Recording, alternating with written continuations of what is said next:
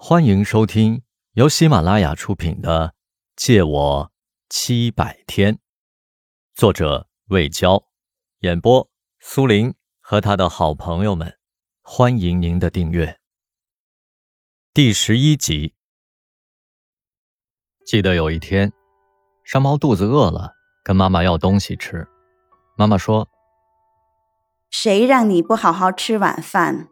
睡前三小时不得进食。”他的口气不容商量，山猫只好偷偷从冰箱拿出半块面包吞了。刚上床，又被妈妈勒令去刷牙。他关掉灯。今天太累了，泡个力嘛。妈妈打开灯，硬是把他从被窝里拖了出来。他站在洗手间，带着怨气，喷出满口泡沫。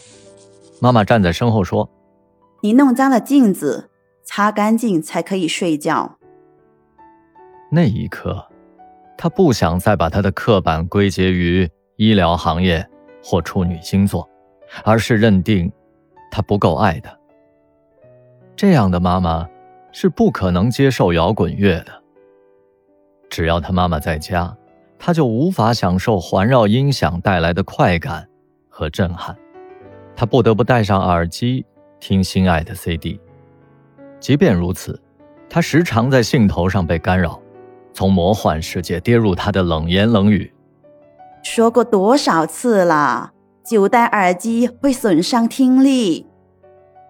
让山猫更加难以接受的是，他从生活上的规矩上升到观念上的束缚。他带如燕回家吃过一次饭，事后妈妈问他：“你跟如燕是认真的吗？”“当然认真了，她是我目前最喜欢的女孩。”你打算娶她是吗？那个太远了，还没想过。妈妈又摆出严肃的面孔。既没想过娶她，怎能说你们是认真的？她告诉我，她没有父亲，你应该知道吧？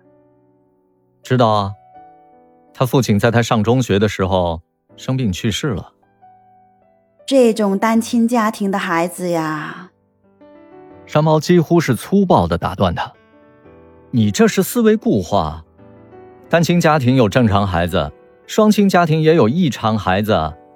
小燕的性格非常完美。我从她的眼睛里已经看到了忧郁和自卑。那只会让我更爱护她。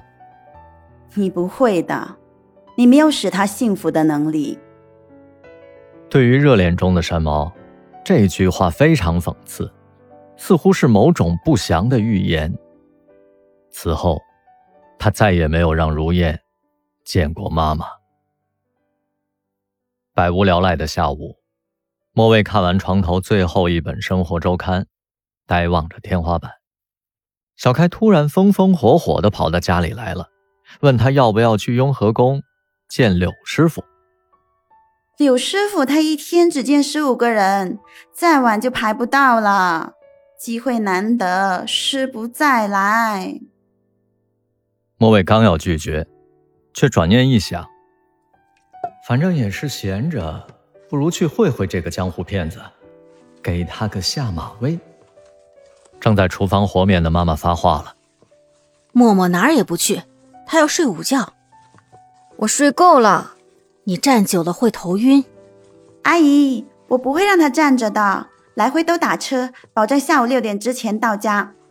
外面风呼呼的，小开摇着他的胳膊说：“阿姨，出去透气对他身体有好处，您总不能一辈子把他关在家里呀。”莫蔚走过来，一字一句的对妈妈说道：“放心，我不自杀，这是我对你的承诺。”妈妈一愣，用浮肿的眼睛凝视着他。抬起手背，轻轻捋过他的头发。他转身掀起围裙，擦了擦眼睛，又拿起擀面杖说道：“等你回来吃饺子。”莫蔚打开衣柜，第一次为穿衣犯了难。小开帮他找出一件米色的羊毛衫和牛仔喇叭裤，可他穿好以后，却连镜子都不敢照，他觉得自己像个小丑。出门的时候，他的手掠过挂在门背后的粉色羽绒服，趁人不备，他迅速的拿起爸爸的黑夹克，跟小开奔出了家。两人上了出租车，小开说：“师傅，红螺寺，不是雍和宫吗？说那么远的地儿，阿姨能放你走？糟了，只有老爷子买菜剩的零票，算命一次多少钱？”